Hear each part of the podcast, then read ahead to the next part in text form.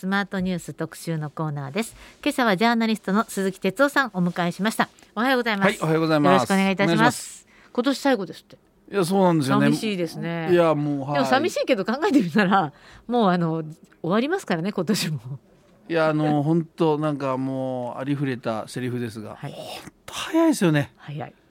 あっという間ですよね。いやもう本当。本当二十歳を過ぎたらね、うん。人生転げ落ちるようだって二十歳の頃に言われたんですけど。ど なんだそれはと思ったけどちょっとわかる気がします。いやだけどねえ年齢をまあ例えば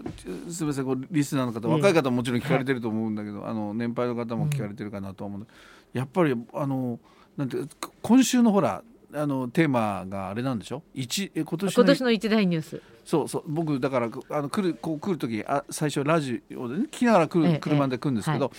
あの岩瀬さんのオープニング聞いてたらしたらあのあ一大ニュースかと考えたんですよ、え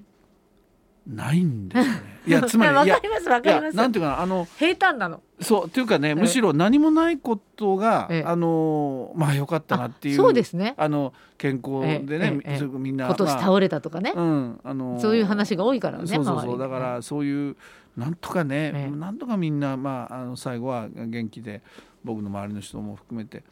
なんとか今年は行ったなっていうそそれがなんか安心みたいな。だからトピックがなんかドンとあったっていうよりもねうん。そこって年齢なのかなってなんかすごく思いました、ね、寂しいですね。いや寂しあ寂しくもないはないでしょ。う、まあ、健康がもちろん一番だからね。だけどなんかそんなあこれ年な年齢なのかななんて思いながらちょっと運転してきましたけどね、ここまで。そうですか、ね。あの後半はね今年一年のまあちょっと出来事を振り返っていただきたいなと思いますが、えええええまずはうんはい。まあ今防衛費？防衛費かな支持率かな。だからもうこれは連動してます同じ話ですからね。えええだから、まあ今年1年をこれはまたある意味象徴してるんだけども、はい。そのもう負のスパイラルみたいなのに入っていて、うん。はい。岸田政権がね、ええ。何やってもその後支持率が下がるんですね。ええ。だから本当は起死回生でうん。これをやれば上がるだろうとかこの決断力を見せればなんとかリーダーシップ取れるだろうとかねいろんな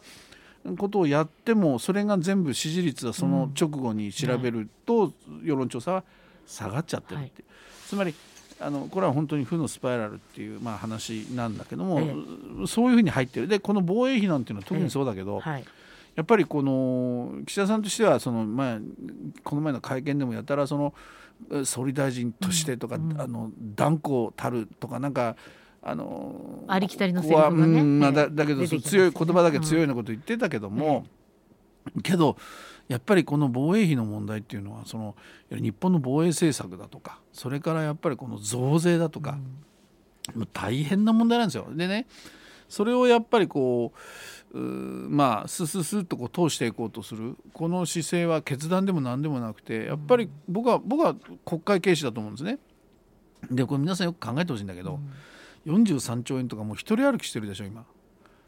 なんか当たり前のように。えーそうですね。いやだけどこれ予算って国会に提出して、国会で議論してはい。で予算案を審議してそして採決して初めて成立するわけでしょ。そうですよね。だまだその国会って来年ですよ。来年の1 1月月のの終わりぐらいええに、二十何日とか言われてるんですって、うんまあね、ええそうそう。それで来年の3月、年度内に成立させるってこういうねよくやってますけども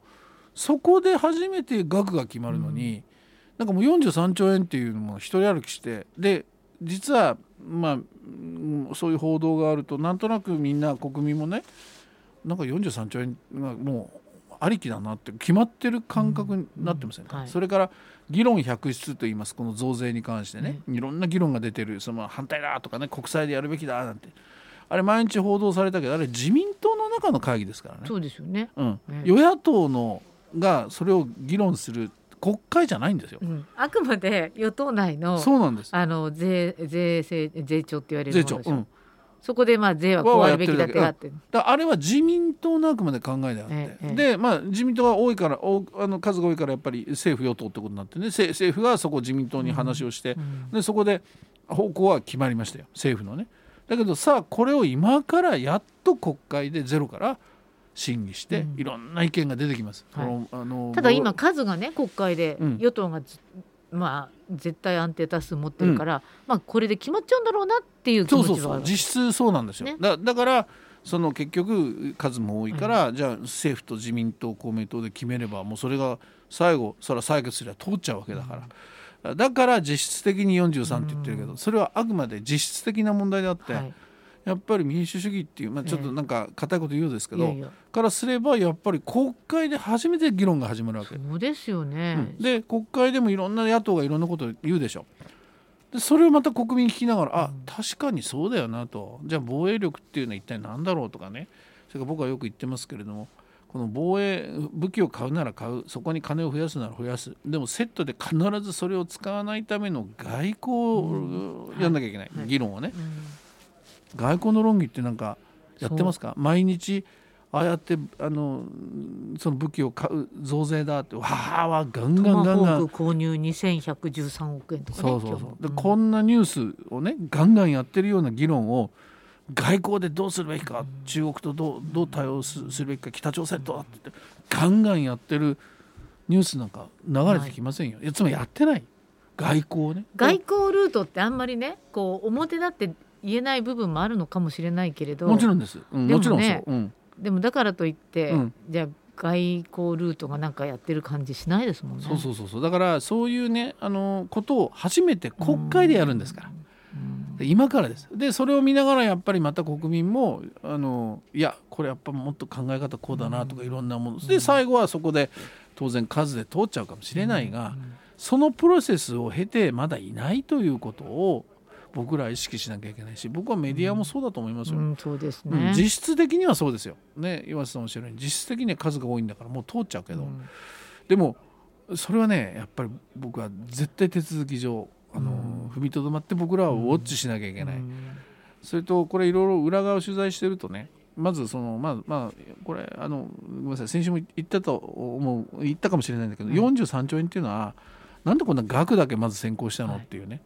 これはやっぱりその日米首脳会談まあ、年明けの。年明けに。それ国会前にあるんですよね。うんそうでしょで国会前に日米韓トップでいやなんか変えますよなんとかしますよっていや言いう言っちゃのますよ絶対おかしくないですか？いやだからこのところでも安倍政権以降ね、うん。割とこの国際公約が先行すると国民より先にねよくまああることなんですけどで今日の読売の一面がね、バイデンさんが長崎に行くってあもしかしてたくさんあの防衛費増やしてトマホーク買うのの見返りが長崎訪問なのかなと思って。あそんな風に見られてもしょうがないですよね。だから今度の日米首脳会談ってワシントンに行くわけだから、え。やっとホワイトハウスに行けるわけだから、ええまあそのねあのまあこれ外務省の OB は言葉としてはっきり言ったのはお土産だって言ったんですよ、うん。43兆円っていうのはね。えちょっとお土産にしては多すぎるんですいやけど多すぎますよ。だでてかだってまだ決まってないんでしょ？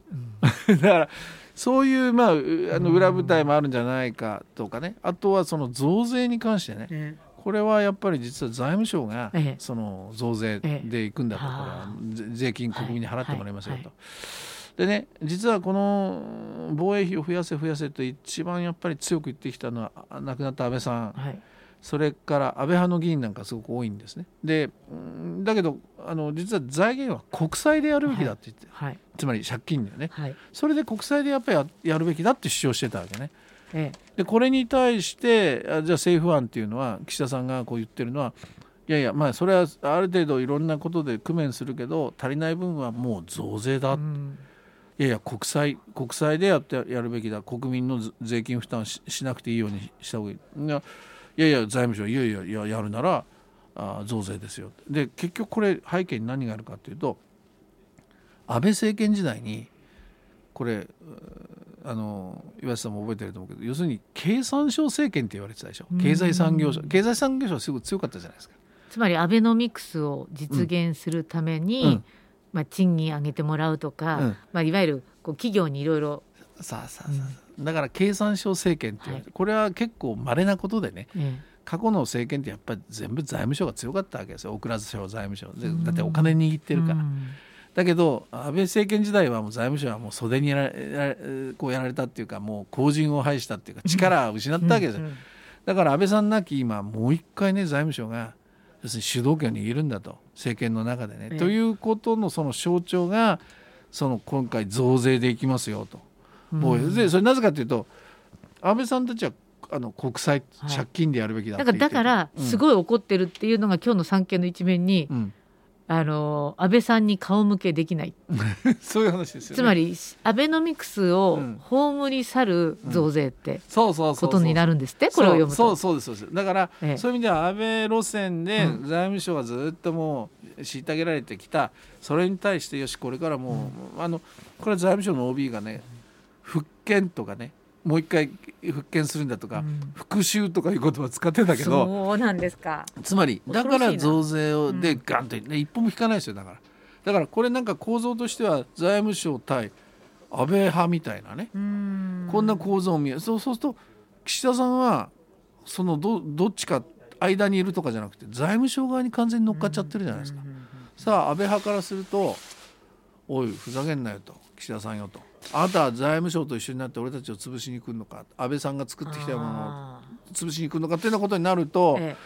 これは要するに岸田さんと、おまあ、安倍派のねある種権力闘争みたいなものにこれから発展してえいく可能性もあるってことですよ。そうなんですね、うん、だからなんかあのうん。防衛費をね、うん。増やすと、うん。で岸田さんはとにかくこう額ありきとかとにかく必要なものを全部出せと、うん。それで出来上がったものを教えてくれって、うんうんでそれに対して財務省はいくらしか財源ここはないよと、うん。だけど防衛省が減らしても減らしても48が43になっただけで、うんまあ、あの当初のあの財務省の30何兆円より大幅に上回っちゃったと、うん。でその分は財務省は絶対に税金増税じゃないと許さないよって、うん。そういうことなんでしょ？そうそうそうそうそう。だからもうそれでその裏にはやっぱりこれまで虐げられてきたうん。ことに対して財務省の復讐があるの。うん、あのいうのもある。でもねそういうのねやっぱり結局内輪の話なんですよ、はい。え自民党のその財務省そうですね。ババーサス安倍派もそうだしね、うんうん43兆円したってまだ国会をとにかく。そうですよでねなだからね。とにかく戦後のこの方針転換これを論ずるべきじゃないですか、先に。当たり前ですよ。それも大事なことでね。ね。だからあうん。の岸田さんがやってるのは国会軽視ですだから先週おっしゃったよ、うん、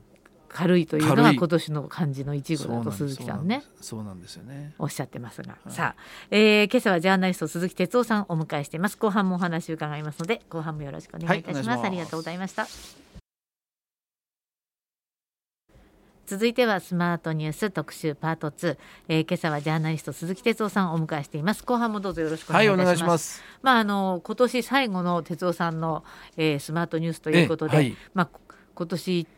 1年、2022年のね、ニュースをちょっと振り返っていただこうかなとも思いますがええ。印象に残った？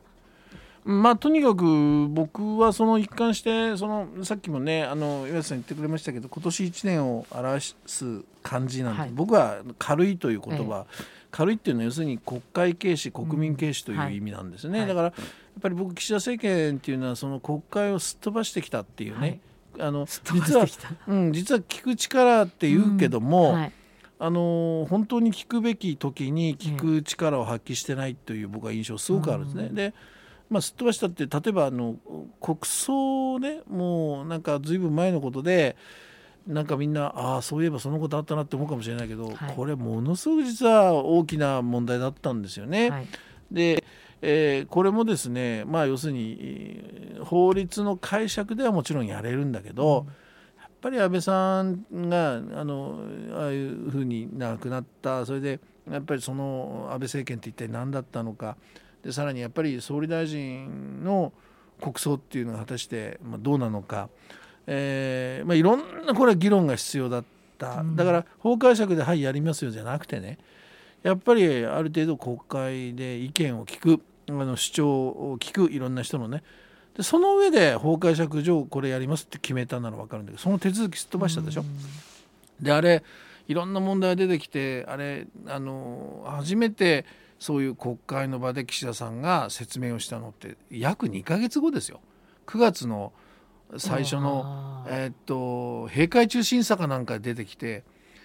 でもでもその頃ってもう国葬まであと何23週間で、ねもう今更引き返せない？そうですよね、うん。海外のそれこそそうそうねそうそうそうそうそう。あの賓客にももううん。なんか届いているでしょうし、ね。その通りその通り、えこれねやっぱりここをすっ飛ばしたっていうのは、やっぱりその法解釈で勝手にやっていいってえいうのはね、ん。これはちょっとどうなの？それからやっぱり僕はあのうん、なんだろうな旧統一教会問題なんかもそうそうだけどね、はい、これも最後、まあ、終わらせる終わらせ方も、僕はその非常に、えー、なんかこうなんとなく国会の中でね、うん。えー えー、それぞれまあ公明党なんかも早く終わらせたいしそれからそれぞれの事情で終わらせたい人たちがたくさんいたそうそうそうそうそう、はい、だからそういう中ででなんとなくやった感はあるんだけれどもまあ本当にしっかり議論したかというとまだまだ足りなかったですよ、うん、だってあれ5日確か5日か6日ぐらいのあの議論でもう成立してるでしょ？あの救済法がね。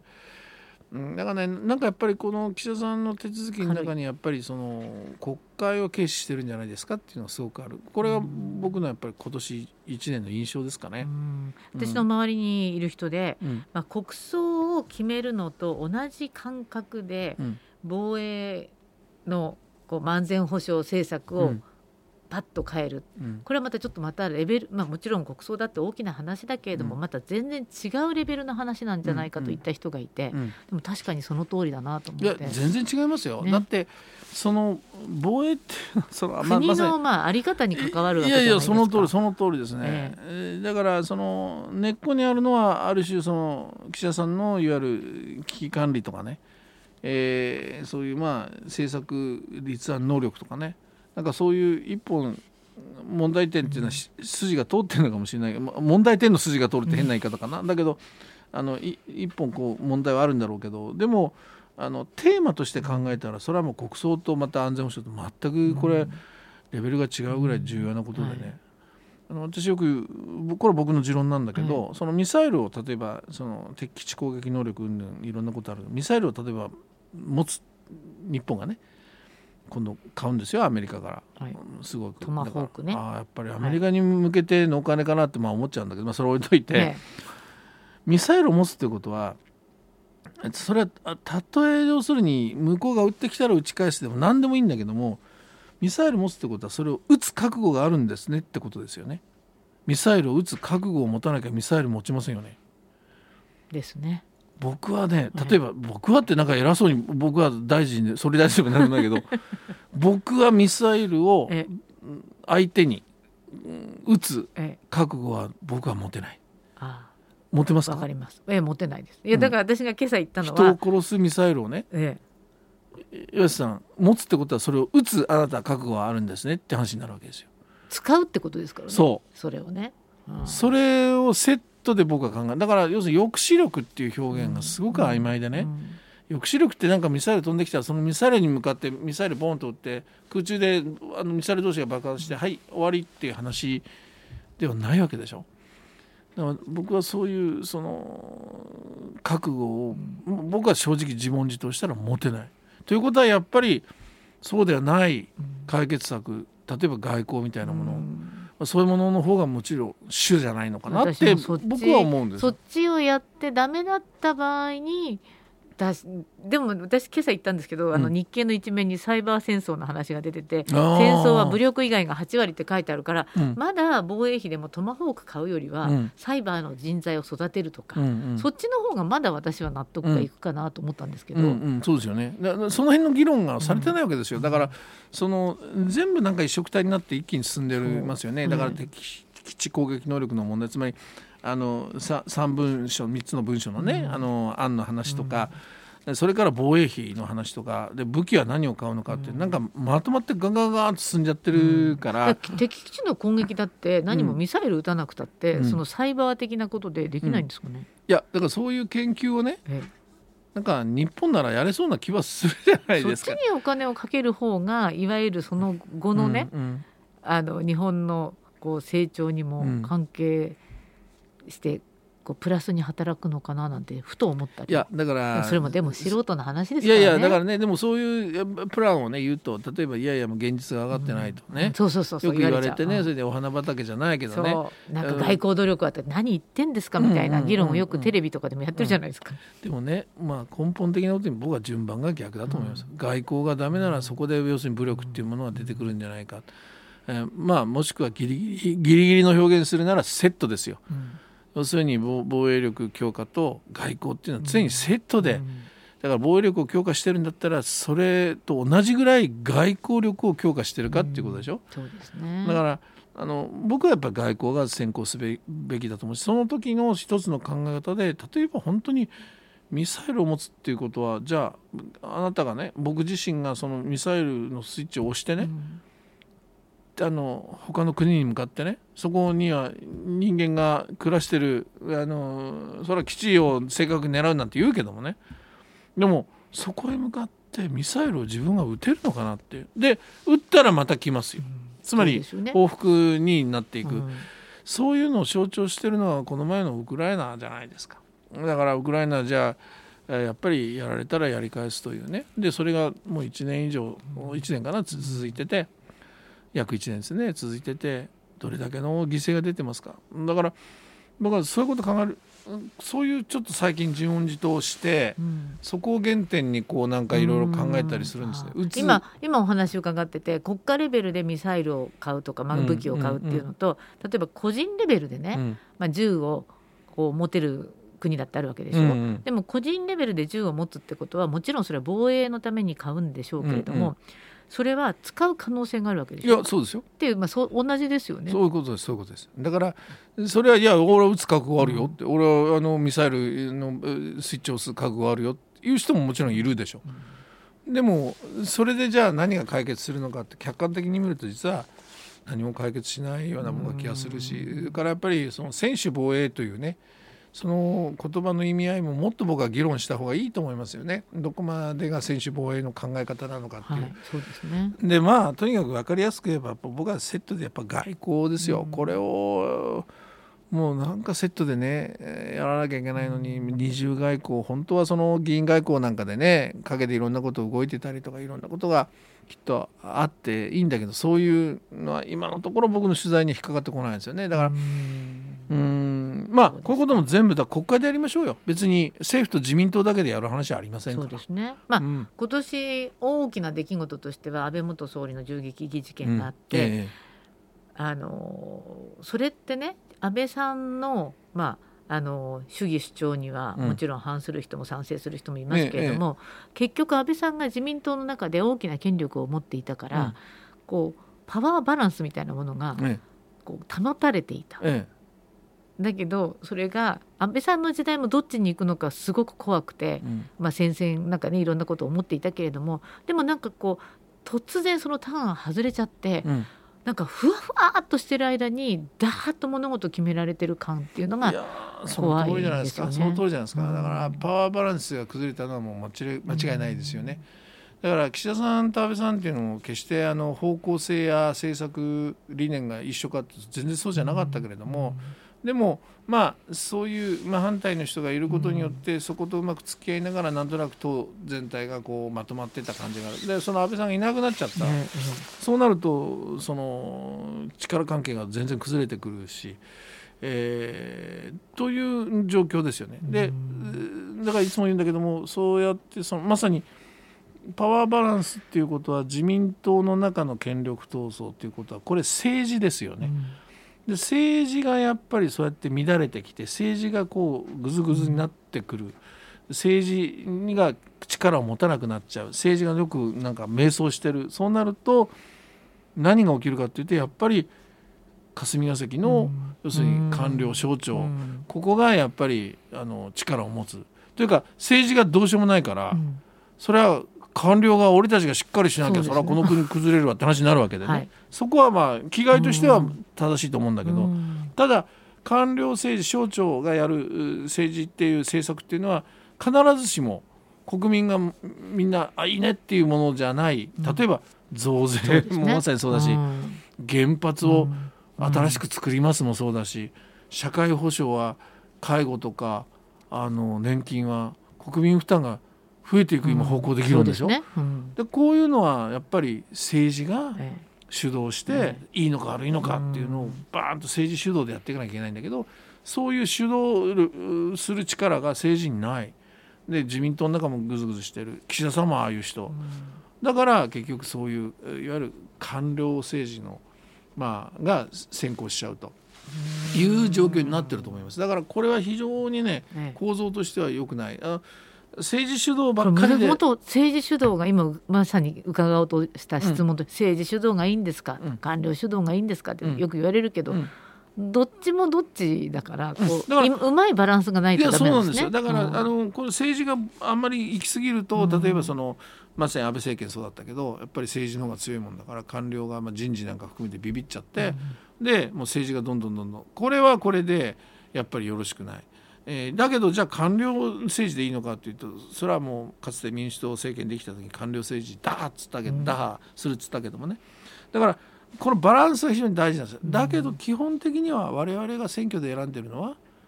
政治家であり政治なんですね、官僚を選挙で選んでませんから。そうですね。だからそういう意味ではやっぱり政治主導というのがまずあるべきでしょうね、だからそれが今もうどんどん政治主導が力政治が弱くなってるからまあ、官僚がやりたいことが先行しちゃってそれは国民にとっては耳の痛い話も多いだからやっぱりこう政治が少ししっかりしなきゃいけないので、うん、まずしっかりしなきゃいけないのは岸田さん間違いない、はい、だけどそれを支える自民党もねやっぱり与党の矜持、ええ、で今回増税反対いっぱい言ってたでしょ？でこの人たちはほら不信任者だなんて言ってた本当に不信任出すかどうかチェックしましょうよ。でしょ、ね、徹底的にそれは反対ならやっぱりそれは通してほしい、うん、これがやっぱ政治主導ですからね。あのー、やっぱり増税は反対だっていうふうに言った方が、うん、選挙区では受けがいいでしょ？そうです、ね、だから選挙に強い人はあんまりそういうこと言わないのかななんて思いながらテレいろいろ見てたんですけど、まあ、それもあるでしょうね。それからまあ幹部の一人は、うん。とにかく来年選挙もあるんだから、うん、今は増税論議すべきないでもその来年の選挙っていうのは統一地方選でしょ、うん。うん、え選挙目当てにじゃあ選挙終わったら増税って言うの？って思うじゃないですか。でも参議院選挙の時増税の話なんか出てた記憶がないわけですよね。だからこれはねあの増税っていうことであればやっぱ芯を問わなきゃダメですよ。ですよね。そうですよ、うん。そうですよね。だからそういうこともやらないとすればさっき言ったまさにね、国会軽視、ええ、国民軽視の政治なんですか、この方はってことになるわけ今年1年はとにかく軽いの軽の字、うん、僕はそう思いますね。ねだからもうとにかくあの防衛費の話もそうだけどあのメディアと世論はなんかこれ決まったことでも何でもないんでね、うん、年明けあとまだいっぱいありますよ。旧統一教会の法律だってまだまだ抜け道あるし、それから問題の閣僚だってまだいるじゃないですか。あそうですね、うん、から旧統一教会で言えば自民党の調査どうなったんですか？あそうですよ。細田議長の話とかどこ行っちゃったんですか、ね、でしょ？で今年もやり残したことがたくさんいやもうだからそれチェック来年も ぜひ岩瀬さん、ね、岩瀬さんやってください。いやいや、哲夫さんもこの番組で、ね、あれですか、来年は大きな国政選挙はあるのかな？いや、解散の可能性はゼロではないと思います。このままね、だって支持率落ちてたら。落ちてたら、うん、もう解散しか手がないし、で、自民党は岸田おろしってこと。だから、サミットの後でしょうね。広島サミットここをは退陣求める人は花道論だし岸田さんはそこで少しでも支持率が上がれば解散に打つとかねだからサミットが一後が一つのこう政局の時期になると思います。わかりました、はい、今年もいろいろありましたが、来年もまたあのいろいろお話を伺いたいと思いますので、ぜひよろしくお願いいたします、はい、どうもありがとうございました。良いお年をお迎えください、はい、ありがとうございます、はい、えー、今朝はジャーナリスト鈴木哲夫さんにお話を伺いました。どうもありがとうございました